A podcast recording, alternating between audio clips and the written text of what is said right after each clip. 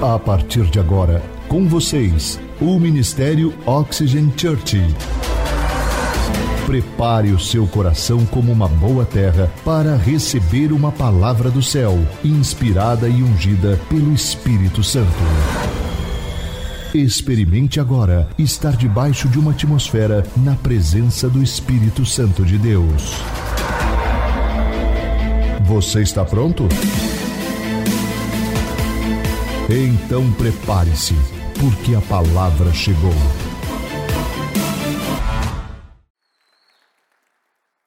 Semana passada, nós pudemos experimentar os, as primeiras gotículas de um orvalho da presença de Deus em nossa casa. O que mais eu amo na presença de Deus é o fato de nós podermos nos relacionar de forma tão íntima com Ele, que quando Ele nos dá uma direção, o mais interessante é que ele respalda como resposta e aprovação com a própria presença dele em nosso meio. E domingo passado, pessoas ao entrarem pelos portões da nossa casa sentiam a presença de Deus e não sabiam explicar porque entravam chorando, em lágrimas nos olhos, sem saber o que estava acontecendo, outras arrepiando. E isso que eu amo na presença de Deus, outras pessoas dizendo que durante o louvor uma nuvem da glória de Deus desceu, pairasse, tiveram a sensação como se tivesse uma nuvem pairada, pairada sobre nós, e eles nem sabiam o que eu iria ministrar, estavam sentindo algo muito forte. Outras pessoas, enquanto eu estava ministrando, dizem que, e me falaram que, mandaram mensagem falando que sentiam como se o corpo estivesse trêmulo, tremendo, sem explicação, e o que estava acontecendo, ficaram, algumas ficaram assustadas, mas está tudo bem, isso é sinal de que a presença de Deus está nesse lugar. E outras pessoas foram embora em lágrimas, porque Deus está neste lugar, e todos falavam a mesma coisa: Deus está neste lugar. Diga comigo, Deus, diga forte, Deus está nesse lugar. Amém. Pode aplaudir a Jesus. Essa semana, essa semana, enquanto eu estava no meu tempo a sós com o Espírito Santo, e pedindo para ele uma palavra, conversando sobre nós, eu estava, coloquei uma música de adoração, e eu estava naquele tempo e eu senti quando a presença de Deus, a nuvem da glória de Deus, é como se ela se movesse lentamente em volta de mim, e eu tive uma sensação muito boa, muito boa mesmo, porque poucas vezes eu senti isso na minha vida, na minha vida devocional com Deus, é quando a sensação que eu tinha era que o próprio Deus estava sorrindo, sorrindo, como se ele estivesse alegre. E eu perguntei para ele o porquê que ele estava feliz, e ele disse assim: a melhor coisa é quando eu tenho a expectativa de fazer algo na vida de alguém e essas pessoas me obedecem. E ele me fez lembrar de todas as mensagens que vocês me mandaram durante a semana, o nosso propósito do jejum, toda a nossa igreja em peso, comprometida buscando a Deus, comprometidos em buscar o coração de Deus. E isso é, alegra o coração de Deus quando você tem um povo que decide a buscá-lo, agradar o coração dele, estão dispostos a abrir mão de protocolos, abrir mão de tudo para tê-los. E isso é um lugar que se torna irresistível para a presença de Deus. E por isso que o título da mensagem de hoje é, a segunda mensagem, ousadia para conhecer a Deus. Diga comigo, ousadia para conhecer a Deus. E quando eu digo conhecer a Deus, eu não apenas digo de conhecer, de ouvir falar, tá? Ou saber, não apenas só saber sobre ele, saber sobre alguém, qual a cor, da, qual é a cor predileta de um ator, qual é o lugar que aquela pessoa famosa gosta de frequentar. Isso, você ter informações sobre um ator, sobre alguém famoso, não quer dizer que você é amigo íntimo dessa pessoa. Ou seja, ter informações sobre alguém não torna íntimo desse alguém ok? Saber tudo sobre alguém não torna íntimo. Está cheio de pessoas, por exemplo, na igreja, que já leram a Bíblia toda, que têm conhecimento da palavra de Deus, fizeram estudos bíblicos, pastores que estão me ouvindo nesse momento, que sabem e têm a teologia correta, sabe? Não, eles sabem definir a Deus em palavras, mas definitivamente não conhecem intimamente a Deus. E é sobre isso que eu estou falando com vocês, é conhecer intimamente como resultado de se relacionar com Ele. Por isso eu quero chamar você a abrir seu aplicativo na versão da Bíblia que você mais gosta, ok? Em Êxodo. E eu quero ler um texto com vocês que está do capítulo 19 de Êxodo, versículo 1 até o versículo 11. É um pouquinho extenso o texto, mas é importante porque vai ser desse texto, dessa porção do texto das Escrituras, que eu vou extrair a mensagem de hoje para vocês, ok? Vamos lá? Diz assim o texto: Os israelitas partiram de Refindim, e no dia primeiro do terceiro mês, depois de terem saído do Egito, chegaram ao deserto de Sinai. E eles armaram um acampamento ao pé do monte Sinai. E Moisés subiu o monte para se encontrar com Deus. Diga comigo, encontrar-se com Deus. E do monte, o Senhor Deus o chamou e lhe disse: Diga aos descendentes de Jacó, os israelitas, o seguinte: Vocês viram com os seus próprios olhos o que eu, o Senhor, fiz com os egípcios, e como eu trouxe vocês para perto de mim. O que, que Deus está falando? Eu trouxe vocês para perto de mim como se fosse sobre asas de uma águia. Agora, se vocês me obedecerem, diga comigo, obedecer. Se vocês me obedecerem e cumprirem a minha aliança, vocês serão o meu povo. O mundo inteiro é meu, mas vocês serão meu povo, escolhido por mim. Vocês são um povo separado somente para mim e me servirão como sacerdotes. E é isso o que você dirá aos israelitas.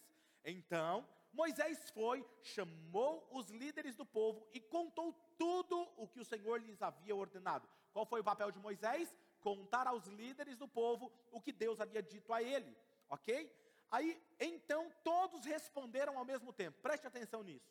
Então, todos responderam ao mesmo tempo: Nós faremos tudo o que o Senhor ordenou.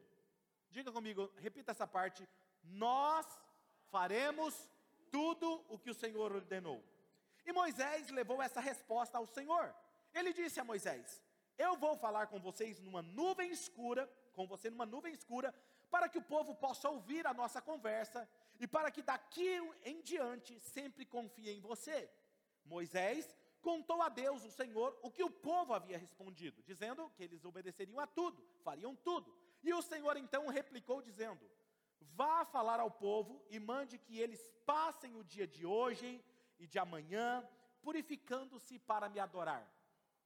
Eles devem lavar as suas roupas e se aprontar para depois de amanhã, ou seja, se preparar, preparar o caminho. E nesse dia, eu descerei sobre o monte Sinai.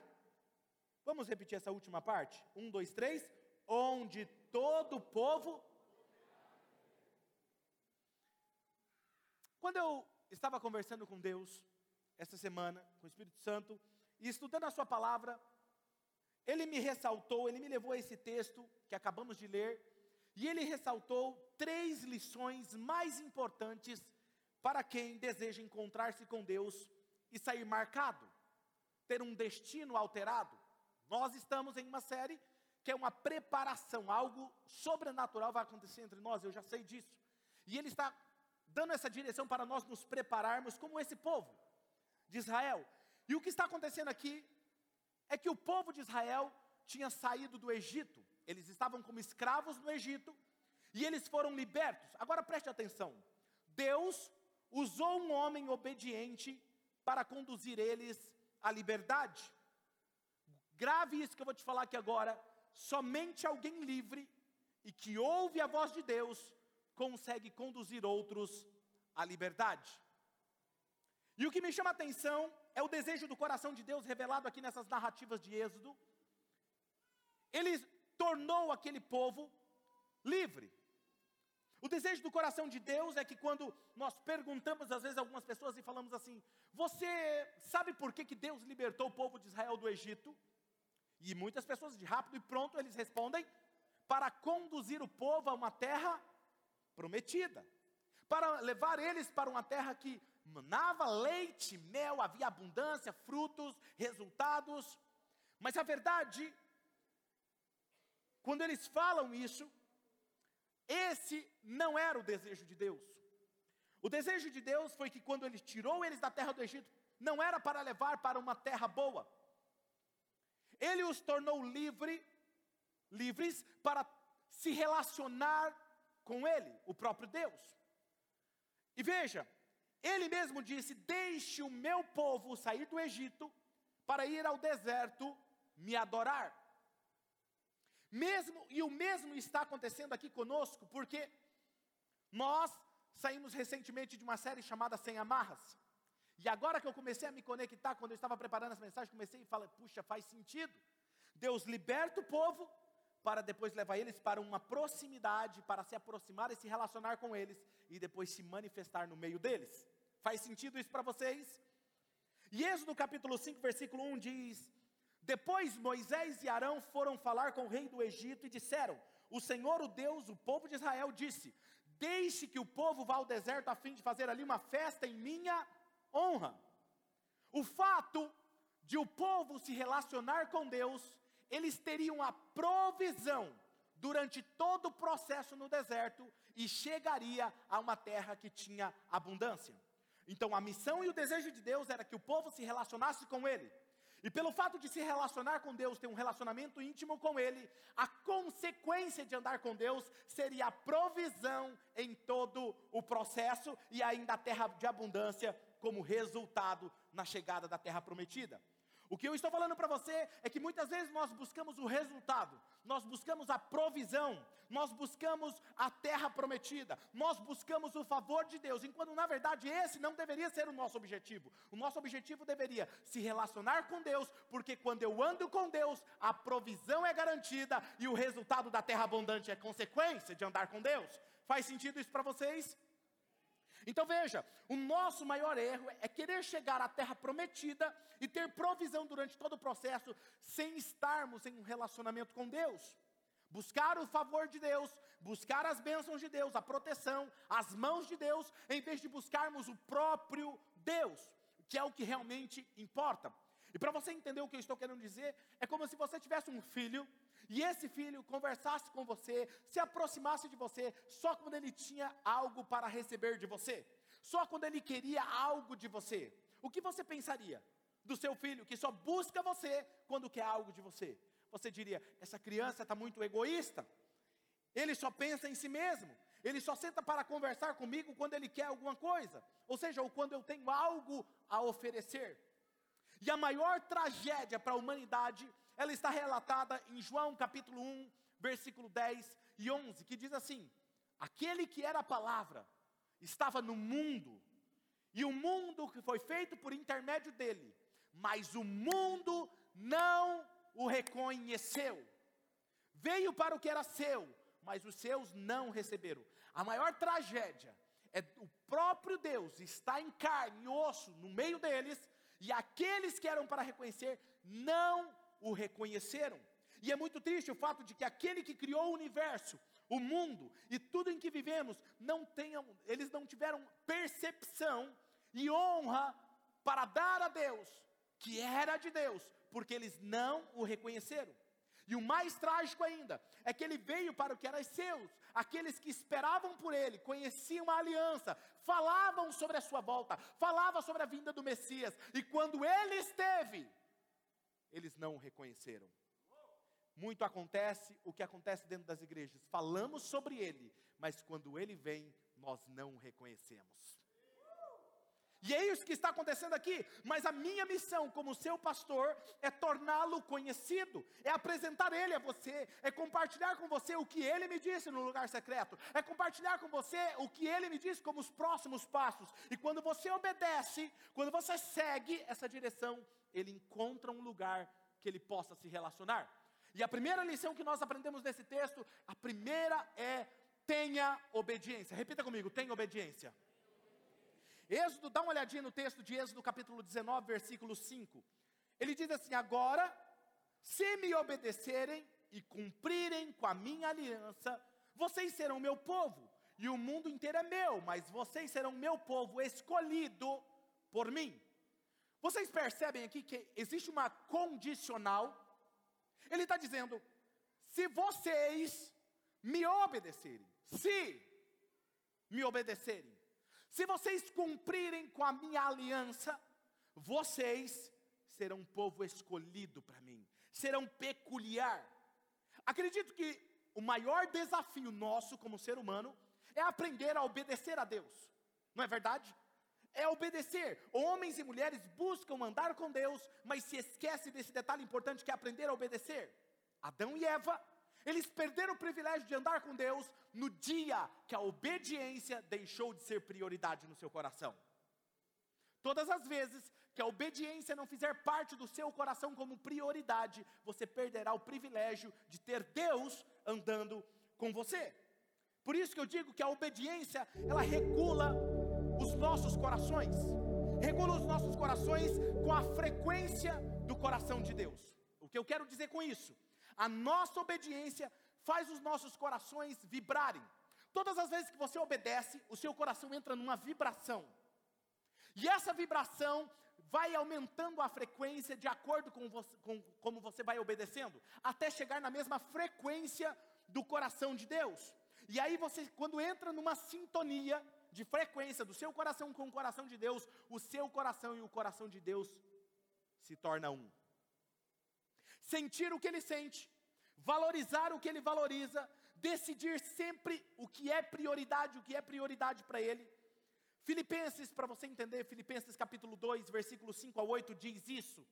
Ele diz assim, ó: "Tende em vós o mesmo sentimento que houve também em Cristo Jesus, pois ele, subsistindo em forma de Deus, não julgou como usurpação o ser igual a Deus. Antes, a si mesmo ele se esvaziou, assumiu a forma humana de servo, tornando-se em semelhança de homens, e reconhecido em figura humana, a si mesmo se humilhou, tornando-se obediente até a morte e morte de cruz. Agora veja, o termo que Paulo está usando aqui é fo, fronel. Fronel, que significa ter o mesmo entendimento, sentir, pensar e concordar, compartilhar os mesmos pontos de vistas, ser harmonioso com a pessoa, dirigir a sua mente para algo. E eu achei isso fascinante, porque Paulo está dizendo aos filipenses que vocês, igreja de Filipenses, ou igreja Oxygen, vocês precisam estar em acordo com Deus o mesmo modo de pensar de Deus, a mesma perspectiva, compartilhar do mesmo ponto de vista, e se necessário for, dirija a sua mente na direção do coração dele. O que, que ele está dizendo é o seguinte: tem pessoas que falam assim, não, pastor, é porque a minha mente é difícil de governar ela. E ele está falando que a sua mente ela é como um carro. Quando você tem um carro e você estacionou em um lugar errado aqui em nosso estacionamento, eu chego lá em você e falo assim: olha, você pode tirar o seu carro desse lugar e colocar ali? você pega o seu carro e você dirige ele para um lugar certo, sim ou não? Ah, o que Paulo está dizendo é o seguinte: se necessário for, pegue a sua mente e dirija ela para estar enquadrada, em acordo com a vontade de Deus. Então é sua e minha responsabilidade conduzir a nossa mente. Por isso que Amós, capítulo 3, versículo 3, vai dizer o quê? Olha o que o texto diz de Amós 3,3: Andarão dois juntos, se não houver entre eles acordo, não tem como. Deus está falando com Israel e dizendo: olha, se vocês não tiverem acordo comigo, vocês não conseguem andar comigo. Então, veja, a obediência é a chave para o um encontro com Deus e aprender a conhecer e caminhar com Ele. Enquanto nós tínhamos, enquanto nós estivermos lutando ainda para obedecer, aquela luta constante para obedecer, jamais nós vamos conseguir ter a ousadia de desfrutar dos próximos passos, que é se aproximar de Deus. Obediência é uma escolha, não é um sentimento que você fala assim, eu estou sentindo de obedecer. Obedecer a Deus é uma decisão, é uma escolha, diga comigo, é uma escolha. Obediência é uma escolha, é uma decisão, talvez a mais importante da sua vida. Quando há obediência em nosso coração, nós atraímos olhos de Deus para a nossa vida. Então, se você quer que algo mude na sua vida, comece obedecendo, porque quando você obedece, você atrai o olhar de Deus para a sua vida. Salmo 119, versículo 101 ao 103 diz assim: Afasta os meus pés de todo caminho mal para o quê? Obedecer a tua palavra. Eu não me afasto das tuas ordenanças, pois tu mesmo me ensinas. Como são doces para o meu paladar as tuas palavras, mais que o mel para a minha boca. Sem obediência em nossos corações, jamais nós vamos saber o que é ser um com Ele. Tudo começa com obediência. Jamais, jamais vamos chegar na mesma frequência do coração dele se nós não aprendermos a obedecer. Jamais vamos saber o que é sentir o que o próprio Deus sente. Jamais nós vamos ter a perspectiva de Deus sobre algo, sobre um problema, se não há obediência em nosso coração. Muitas pessoas às vezes falam assim, pastor, eu li o seu livro e eu fiquei impactado e eu quero aprender até essa intimidade com o Espírito Santo e o que eu faço? Eu digo, aprenda a obedecer. Porque é o, é o primeiro passo. Se você não obedece, você não tem os mesmos resultados. Ok? Aí olha só isso aqui. Quando Deus está andando com você, é como se você percebesse, sentisse que cada molécula do seu corpo estivesse cheia da presença dEle. Como que isso é possível, pastor? 1 Coríntios capítulo 6, versículo 17 diz: Mas aquele que se une ao Senhor é o que? Um só espírito com Ele. Os dois se tornam um. Então essa união só acontece quando é existe obediência. E então vem a próxima chave dessa mensagem, que é o que? Tenha rendição. Diga comigo, ter rendição. E geralmente, quando as pessoas perguntam, eu recebi uma revelação de Deus sobre isso que eu quero compartilhar com você. Você que está aqui na plataforma online, digite aqui nos comentários, interaja comigo. Perceba só, as pessoas perguntam: o que é ter rendição? As pessoas falam: obedecer.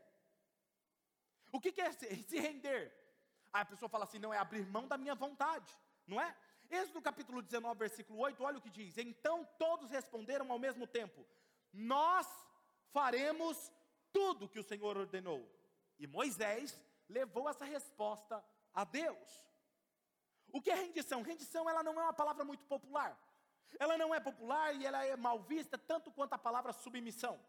Por quê? Porque render algo é como se você tivesse assim, perder alguma coisa. E nesse âmbito, nessa cultura que todos querem ganhar, nós queremos falar só de sucesso, só de conquistas e jamais de perder alguma coisa. Como, pastor? O senhor quer que eu perca alguma coisa? Agora, alguém rendido não tem vontade própria.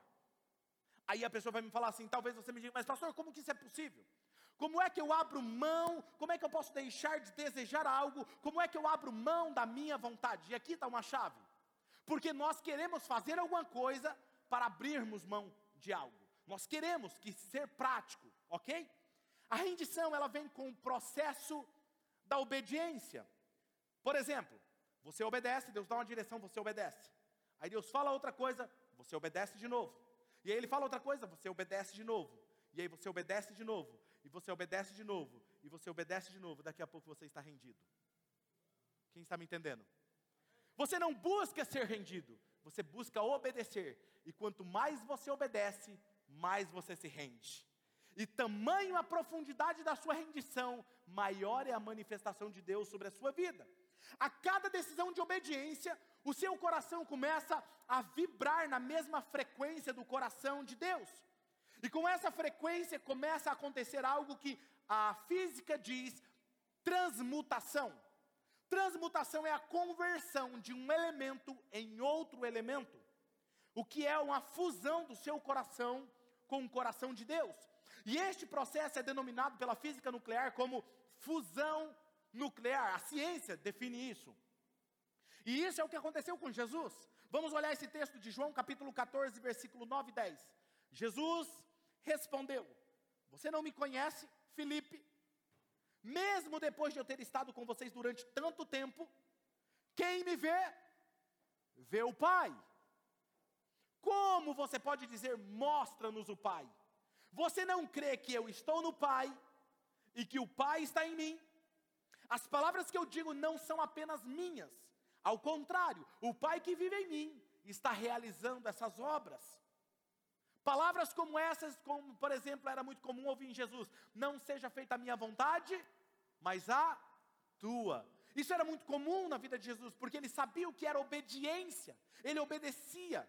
Olha esse texto de João capítulo 8, versículo 29. Jesus dizendo: Aquele que me enviou está comigo, e ele não me deixou sozinho. Por quê? Porque sempre faço o que lhe agrada. Qual é o segredo de Deus andar com você? Você sempre fazer o que agrada a Deus. É só você obedecer. Então, quanto mais eu obedeço, mais eu me rendo. Eu não me preocupo em me render eu me preocupo e busco obedecer. Quanto mais obediência eu tenho, mais rendido eu estou. Tem alguém aqui comigo?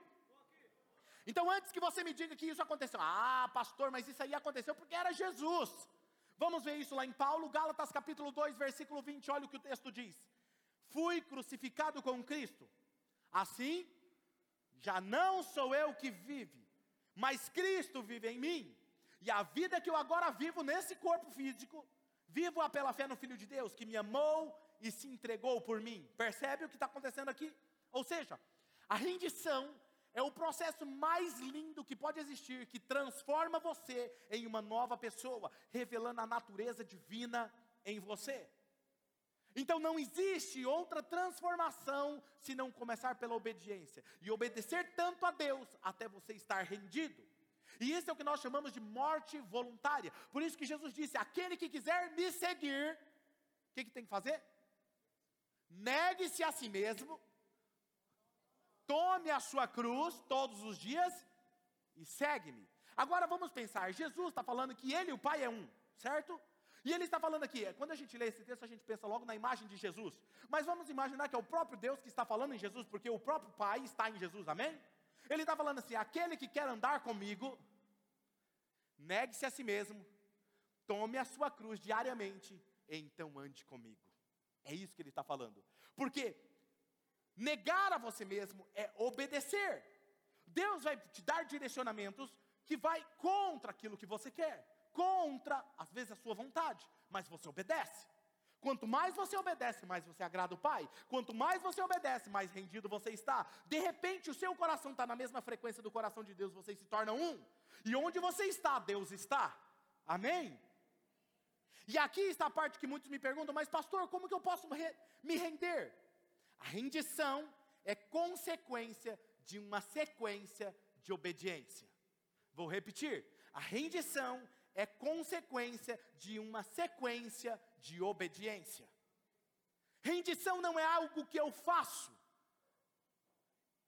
é resultado de algo que eu faço.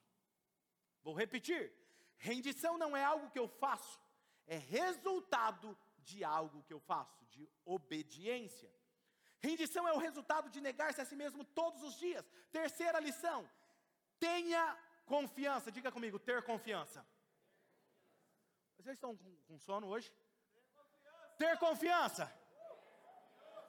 Êxodo capítulo 19, versículo 10 e 11 diz assim: E o Senhor lhe disse: Vá agora ao povo e mande que eles passem o dia de hoje e de amanhã, purificando-se para me adorar. Ou seja, preparem eles, faça que eles estejam preparados para que no dia que eu vier, que eu for me manifestar, o coração deles esteja pronto. É isso que ele está falando. E ele fala: nesse dia, eu descerei sobre o monte Sinai, onde todo o povo poderá me ver. Deus está falando que Ele vai se manifestar de algo, de uma forma que todos os olhos o verão.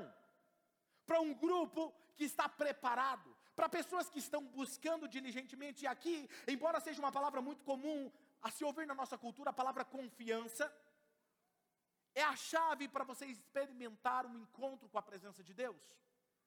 Percebe que a presença de Deus ela está além dos nossos benefícios que podemos ter. A presença de Deus ela está além daquilo que nós podemos ter como favor de Deus sobre as nossas vidas. Está além daquele acesso que Ele nos proporciona, de portas que Ele nos abre, de todos os recursos que nós podemos ter buscando a Ele. É literalmente andar sobre o favor de Deus e sobre as mãos de Deus mas é buscar esse relacionamento com Deus, profundo com a Sua presença todos os dias, de tal forma que haja uma rendição e uma confiança absoluta a tal ponto que a sua vida se torne um ponto de conexão com o céu. E aí aqui está a chave. É isso que Deus está falando com eles. Preparem, purifiquem, que eu descerei sobre o monte, todos irão me ver. Me tornarei visível aos seus sentidos. Os sentidos de vocês vão captar a minha presença. Talvez você vai estar no carro, talvez você vai estar numa reunião, talvez vai ser durante o louvor, não sei, talvez vai ser durante a palavra, talvez de repente pessoas vão começar a captar a presença dele. E é isso que ele está falando. Vocês vão captar e vão experimentar o peso da minha glória. Igual o jejum que nós estamos fazendo. A nossa campanha, três vezes na semana estamos em jejum à igreja, porque nós estamos nos preparando para aquilo que Deus irá fazer. Ele nos deu a direção, ele disse: se preparem, porque eu irei descer. E quando eu descer, todos vocês sentirão o peso da minha glória. Agora veja, se fundir com a presença de Deus a tal ponto que sua vida se torne um ponto de conexão com o céu. Como isso é possível, pastor? Imagine um metal, um parafuso, um metal, e ele chega perto do fogo. O metal é fogo? Não. Mas se ele ficar perto do fogo, ele começa a ficar tanto tempo no fogo que o calor do fogo começa a alterar a cor do metal. E ele fica vermelho, não é verdade? E aí, se eu pegar aquele metal vermelho e colocar em algum lugar, o que acontece? Queima. Por um instante, o metal passa a ter a função de fogo sem ele ser fogo. Quando você começa a andar perto de Deus, obedecendo e fundido com a presença de Deus, você vai ter uma reação como se você se torna a sua própria vida um ponto de conexão com o céu. E onde você está, a presença de Deus se manifesta. Você começa a ter uma reação, as pessoas à sua volta, o ambiente, o trabalho, o carro, a família, começa a sentir algo uh, que não é comum. Porque você está andando ali colado, e isso foi o que Deus desejou desde o início do Éden. Moisés experimentou o que era ser transformado em outra pessoa. Ele teve um momento em que ele desceu um dos seus encontros com Deus, ele estava lá no encontro com Deus, e Deus estava tanto mudando a vida dele. A glória de Deus manifesta que a pele do seu rosto, a pigmentação da sua pele alterou. E ele desce, e o povo começa a esconder, porque o rosto dele estava brilhando com a glória de Deus. Estava acontecendo uma transmutação de pigmentação. Olha o que diz o texto de Êxodo 34, 29. Ao descer do monte Sinai com as duas tábuas da aliança nas mãos, Moisés não sabia que o seu rosto resplandecia por ele ter o quê? Conversado com o Senhor. Perceba, não apenas estava brilhando, estava brilhando porque ele havia conversado com Deus. E detalhe, ele não sabia. Tem momentos que você começa a andar com Deus que é tão comum a presença de Deus com você, que você não se apercebe, mas as pessoas, quando chegam perto de você, começam a sentir algo diferente. A presença de Deus sobre você. Jesus sabia o que era estar com o Pai, e que era importante ele estar com o Pai, e isso aconteceu exatamente a mesma coisa. O rosto de Jesus começou a resplandecer. Olha o que diz em Lucas 9, 28 e 29. Aproximadamente oito dias depois de dizer essas coisas, Jesus tomou a Pedro, João e Tiago e subiu o monte para o quê? Orar. Enquanto, ou seja, enquanto ele falava com o Pai, a aparência do seu rosto, tem alguém comigo? Se transformou. Parece que vocês estão com sono hoje, nós vamos dar. Olha só, enquanto ele orava, a aparência do seu rosto se transformou, e suas roupas ficaram alvas e o que? Resplandecentes como o brilho de um relâmpago. Pedro experimentou o que era ser esse ponto de conexão com a presença de Deus. Ele estava tão fundido com a presença de Deus que eles não precisavam mais colocar as mãos sobre as pessoas para elas serem curadas. O texto diz que as pessoas ficavam sabendo onde Pedro ia passar e levavam os doentes com as macas e colocavam nos caminhos para ver se pelo menos a sombra de Pedro passava e eles eram curados. Olha o que diz o texto. As pessoas entenderam que onde ele estava, o ambiente do céu estava ali com ele. Havia uma conexão do céu. E pela fé, as pessoas tinham fé, e pela fé nós nos conectamos com Deus. E eles capturavam aquilo que estava no céu, e eles tinham acesso àquilo que estava no céu, naquela atmosfera. E é isso que acontece. Olha Atos capítulo 5, versículo 14 ao 16. É um número cada vez maior. Homens e mulheres que o quê? Criam no Senhor. Eles eram acrescentados de modo que o povo também levava os doentes às ruas e colocava em camas e macas para que pelo menos a sombra de Pedro se projetasse sobre alguns, enquanto ele passava. E não é enquanto ele orava, não é enquanto ele orava em línguas, não era enquanto ele sapateava, não, não. Enquanto ele passava, as pessoas eram curadas porque a presença de Deus estava sobre ele. O meu maior desejo como pastor de vocês é que vocês tenham um relacionamento tão profundo com Deus que quando você entrar naquele ambiente, que você sabe onde eu estou falando, a presença de Deus entre como a luz da aurora naquele lugar, espantando toda a escuridão. E as pessoas vão falar: o que está acontecendo? O que aconteceu com você? Há algo diferente no seu rosto. Você fala: não sei, só orei hoje de manhã. Eu só estive com ele hoje de manhã eu só chorei na presença dele hoje de manhã, sabe? Salmo 121, 5, e aí você vai começar a entender, olha o que diz isso aqui. Antes de eu ler Salmo, olha isso aqui, afluíam também as multidões da cidade próximas a Jerusalém, trazendo seus doentes e os que eram atormentados pelos espíritos imundos, e todos eram curados. Salmo 121, 5: O Senhor é o seu protetor, como sombra que o protege, Ele está à sua quando você anda com Deus, não é a sua sombra que cura, é a própria presença de Deus que está com você. Tem alguém ouvindo essa palavra aqui hoje? Quando você começa então a obedecer, a obedecer,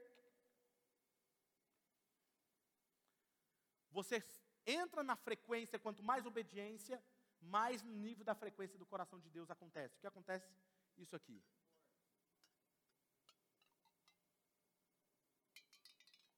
Desaparece você. E você e Deus se torna um só. E aí, Calma, calma, você vai aplaudir já. Segura, segura, segura. Quando você está dessa forma, pode o diabo, o inferno inteiro tentar contra você, tentar te atacar de todos os lados. Eles não têm acesso a você, porque você está escondido na sombra do onipotente. Descansarei, não temerei mal algum. Seta nenhuma chegará à minha tenda, porque ele dará ordem aos seus anjos para me proteger.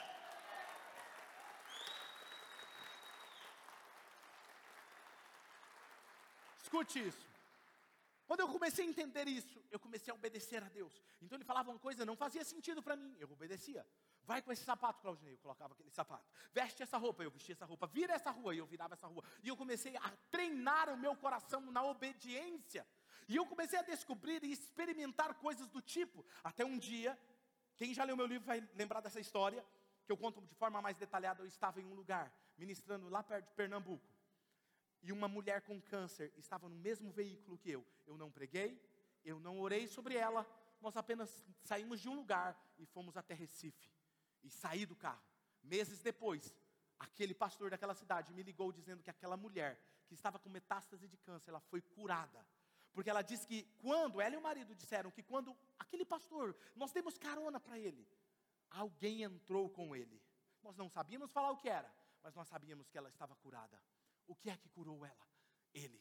Não sou eu, não há nada de mágico em mim, mas aquele que anda comigo muda o ambiente onde nós estamos.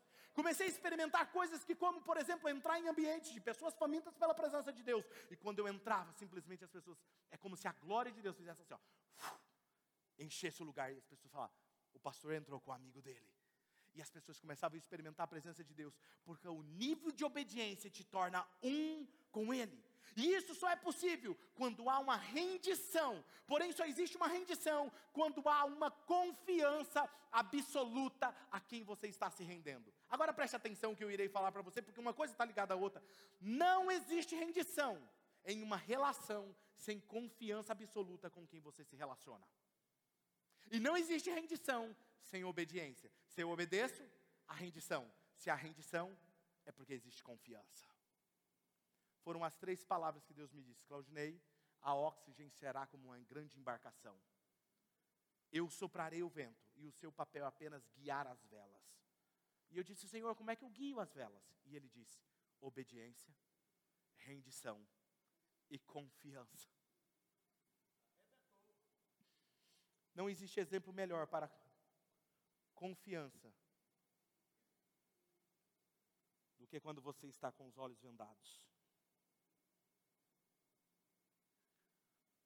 Esse é o maior exemplo de confiança.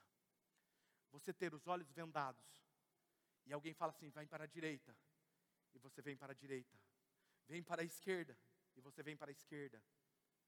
Isso é confiança. Eu não vejo, mas eu confio. Como a voz que está me guiando aqui agora. Quem está entendendo? Quando você está no processo de confiança e rendição, não pode haver medo. Não pode haver medo. Pois o medo interrompe o processo de manifestação de Deus. O medo é como um interruptor que desliga, de, desconecta com o céu. Porque o medo está ligado diretamente com a incredulidade, que é o oposto da fé, e a fé é o ponto que nos conecta com Deus. O povo de Israel estava indo bem, eles estavam obedecendo, falou: Nós vamos fazer tudo, rendidos, mas no momento que chegou da presença de Deus se manifestar, eles tiveram medo e eles perderam aquilo que era mais importante para eles. Êxodo capítulo 19, versículo 16 a seguir diz assim, ó: Na manhã do terceiro dia, houve trovoadas e relâmpagos. Uma nuvem escura apareceu no monte e ouviu-se um som muito forte de trombeta. E todo o povo que estava no acampamento tremeu de medo. Moisés, Moisés os levou para fora do acampamento a fim do quê? De se encontrarem com Deus. E eles ficaram parados em pé, ao pé do monte. Todo o monte Sinai soltava fumaça. Eu quero que você imagine essa cena. Pois o Senhor havia descido sobre ele no meio de um fogo. A fumaça subia como se fosse uma fumaça de uma fornalha. E todo o povo tremia muito. O som da trombeta foi ficando cada vez mais forte. Moisés falou e Deus respondeu no barulho do trovão. O Senhor desceu num alto monte Sinai e chamou Moisés para que fosse até lá. E Moisés subiu.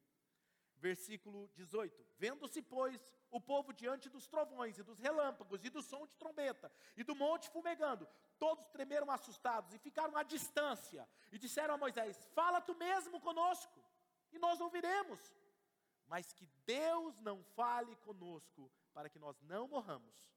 E Moisés disse ao povo: Não tenham, não tenham medo. Deus veio prová-los para que o temor de Deus esteja em vocês e os livrar de pecar. Mas o povo permaneceu à distância, ao passo que Moisés aproximou-se da nuvem escura em que Deus se encontrava. Aqui, nesse ponto, Todos nós vamos chegar em algum momento. Existe uma linha que Deus vai cruzar o nosso caminho, onde você vai ter que fazer uma escolha. Você vai obedecendo, obedecendo, obedecendo, se rendendo, e aí vai chegar um ponto que você vai ter que fazer uma escolha. É uma linha que cruza o seu caminho, onde você vai ter que fazer uma escolha entre Deus ou a sua vida pessoal. Deus ou os nossos pecados de estimação. Deus ou a nossa postura de bonecos maquiados? Deus ou a nossa velha natureza? Quando Deus se manifesta, o medo pode te impedir de experimentar algo que vai te transformar para sempre. Temos medo, medo de perder o controle, medo, medo de perder o nosso status, medo de perder o controle das nossas posturas, estruturas bem elaboradas, tudo que é novo nos assusta. E é melhor ficarmos com o que é seguro. Porque se eu começar a chorar aqui descontroladamente, o que, que vão pensar de mim? Se eu ficar largado aqui no chão aqui, quem que vai me levar embora? Se, e se eu perder, o que, que as pessoas vão pensar de mim? E se eu perder, se borrar minha maquiagem? As irmãs. Perder a minha beleza? Se eu ficar tremendo? E se eu for carregado? Em um ponto da linha do tempo, escute, em um ponto, Deus coloca o seu dedo e rasga a nossa dimensão e diz: é hoje. E quando Ele diz é hoje, você tem que tomar uma decisão: é agora ou nunca. E a nuvem da Sua presença começa a invadir o nosso espaço físico. E as pessoas começam a ter uma experiência. E aí tem aquelas pessoas que ficam assustadas, tem as outras que se rendem, porque quando ela percebe, ela se joga logo, porque ela sabe que Deus está ali e todo o ambiente é como se o espaço do tempo parasse e cada átomo que existe estiver carregado da presença dele, o adorando. Certa vez eu estava no meu quarto, buscando a presença de Deus. Eu falei: Deus, eu não saio daqui até que o Senhor me responda o que é avivamento. Eu já li sobre avivamento, já vi pregadores falando sobre avivamento, mas eu não ouvi do Senhor o que é avivamento. Já tinha passado a noite toda em oração, já estava no meio da tarde, quando de repente eu senti quando a presença de Deus começou a invadir o meu quarto. Para você saber, é como se a presença dele fosse mil vezes maior do que o espaço E aquilo foi apertando, apertando, aquilo eu comecei a sentir um aperto. E eu comecei a chorar, porque eu sabia que ele estava ali naquele lugar. Até que eu fui arremessado no chão. E é no meio daquele êxtase, lágrimas, choro, porque eu sabia que ele estava ali, era ele, real. Depois de horas buscando ele, e a minha voz era: Eu não sairei daqui, porque eu sei que o Senhor é o Deus que se manifesta e fala com o ser humano. Quando eu não aguentava mais, lágrimas não conseguia mais nem dizer eu te amo, eu não consegui mais falar glórias ao teu nome, eu não conseguia, só apenas sair um brado, um grito.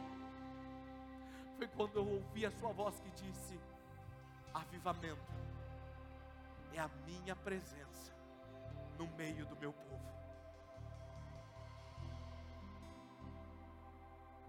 Quando ele vem, é quando cala a voz humana, e no meio do silêncio da rendição, a glória dele nos conduz, e eu apenas assisto o que ele está fazendo. Quando chega nesse ponto, você não precisa mais pedir a bênção de Deus, a bênção de Deus vem. Você não precisa pedir para Ele abrir portas, porque onde Ele está, as portas são abertas.